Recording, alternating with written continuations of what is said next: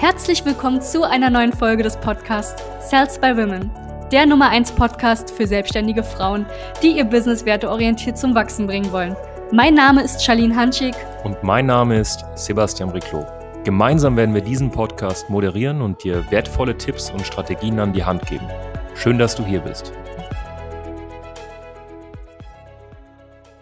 Hallo und herzlich willkommen zu einer neuen Podcast-Folge. Mein Name ist Sebastian Reclo und es freut mich, dass du als Zuhörerin dieses Podcasts wieder dabei bist bei dieser tollen Folge.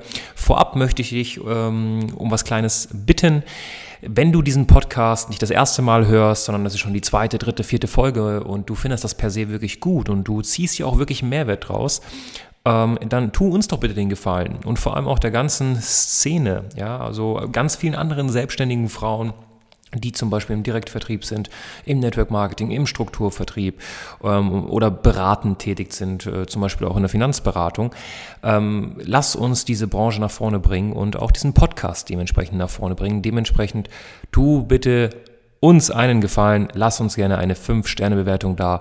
Du würdest uns und der ganzen Szene einen Gefallen tun, wenn wir da mal wirklich aufmischen und diese ganzen alten Denkmuster einfach mal beiseite schieben.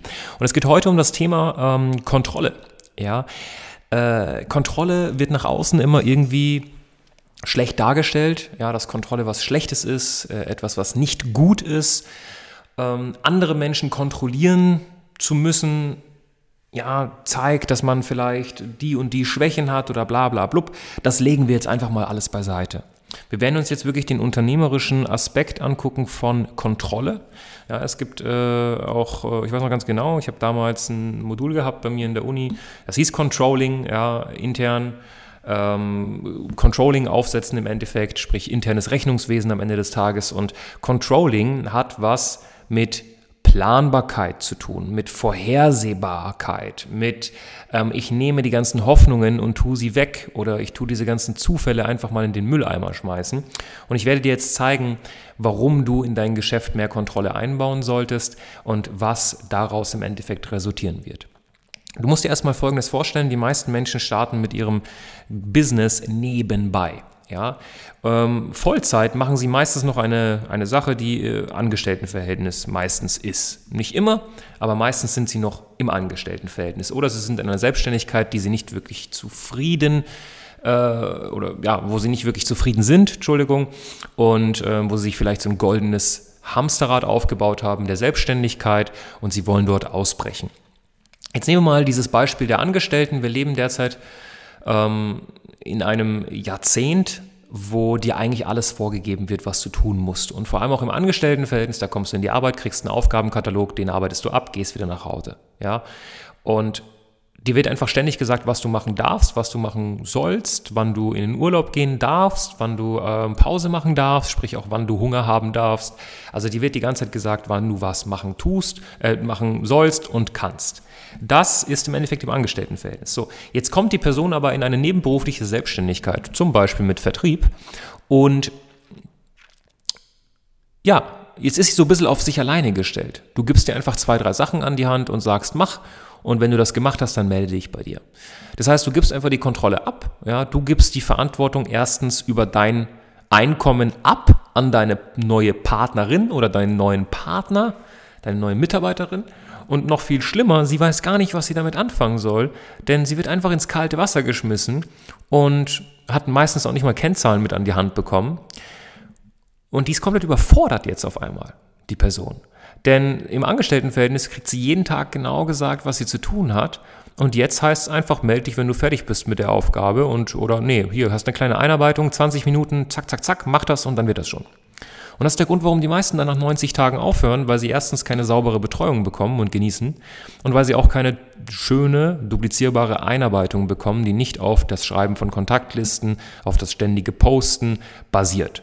Ja, das ist der Grund, warum wir zum Beispiel Damen, die bei uns auch äh, im Goldtraining sind, zeigen, wie sie wirklich ähm, ein externes firmenunabhängiges Schulungssystem aufsetzen, sodass die Leute auch wirklich ja, von A nach B kommen und auch wirklich super eingearbeitet werden mit sauberen, duplizierbaren Systemen, die nicht von 1950 oder 60 äh, noch irgendwie sind. Ja?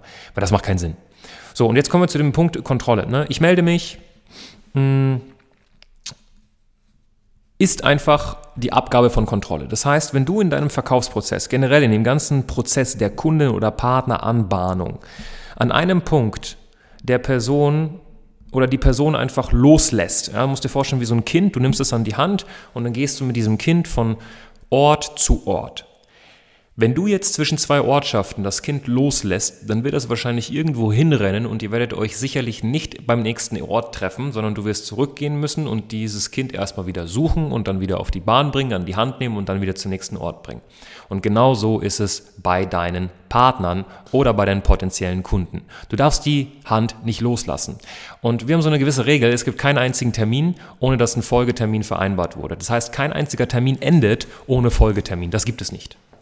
Und wenn du dir das angewöhnst, dann wirst du erstens viel, viel bessere Resultate erzielen. Das können jetzt, ähm, das kann ein Ersttermin sein für ein Erstgespräch, dann zu einem Sponsorgespräch, dann, wenn die Person nicht kauft, zu einem Follow-up-Gespräch ne, oder zu einem Onboarding-Call, zu einem äh, Live-Call, zu einem Team-Call, zu einem Offboarding-Call. Das heißt, du bringst die Person von Call zu Call zu Call zu Call zu Call zu Call, bis sie in oder von Termin zu Termin im Endeffekt.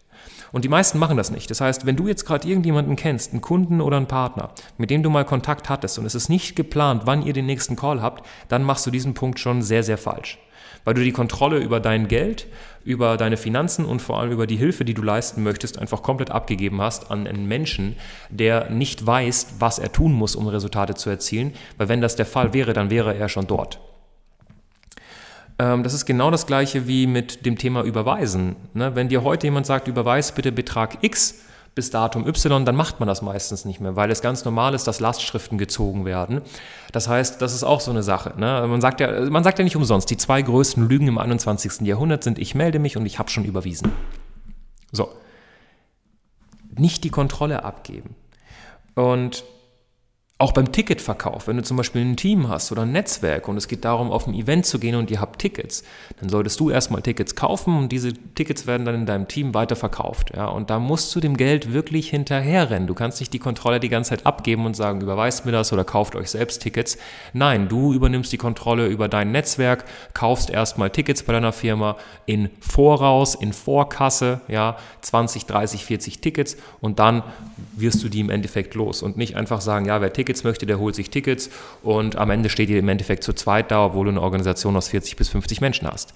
Das heißt, dieses typische Kontrolle abgeben, ja, dieses, ich will kein Kontrollfreak sein, das brauchst du nicht, weil in der, im Unternehmertum musst du in gewissermaßen ein Kontrollfreak sein, um auch wirklich kontrolliert zu Ergebnissen zu kommen. Weil sonst landest du im Hoffnungsmarketing, nicht im Network-Marketing. Du wirst Hoffnungsunternehmerin. Du hast so dieses typische, ich arbeite von Empfehlung zu Empfehlung. Ich weiß zwar nicht, was ich tun muss, um eine Empfehlung zu bekommen.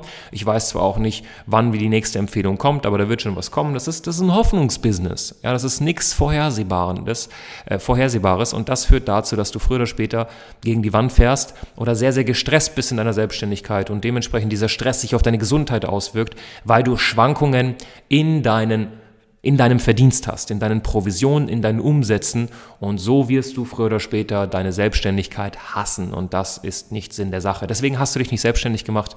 Du willst Freiheit genießen, zeitliche, örtliche, generell räumliche Freiheit auch, aber das kriegst du nur hin, wenn du Kontrolle über dein Geschäft hast.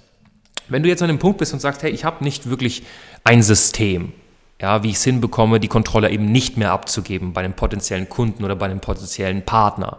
Oder noch viel schlimmer, du hast schon Partner, aber hast kein wirklich firmenunabhängiges System, um diese Menschen zu Top-Networkerinnen, Vertrieblerinnen, selbstständigen Frauen oder in dem Fall dann vielleicht auch Männern zu machen, dann würde ich hier definitiv raten, wie immer ein kostenloses Strategiegespräch bei uns zu buchen. Es macht so dermaßen viel Sinn, eins zu eins mal mit uns zu sprechen und sich das anzugucken. Du hast nichts zu verlieren, außer 60 bis 90 Minuten, aber da kann ich dir jetzt schon sagen, dass die sich so dermaßen lohnen werden für dich, weil diese Erkenntnisse einfach grandios sind.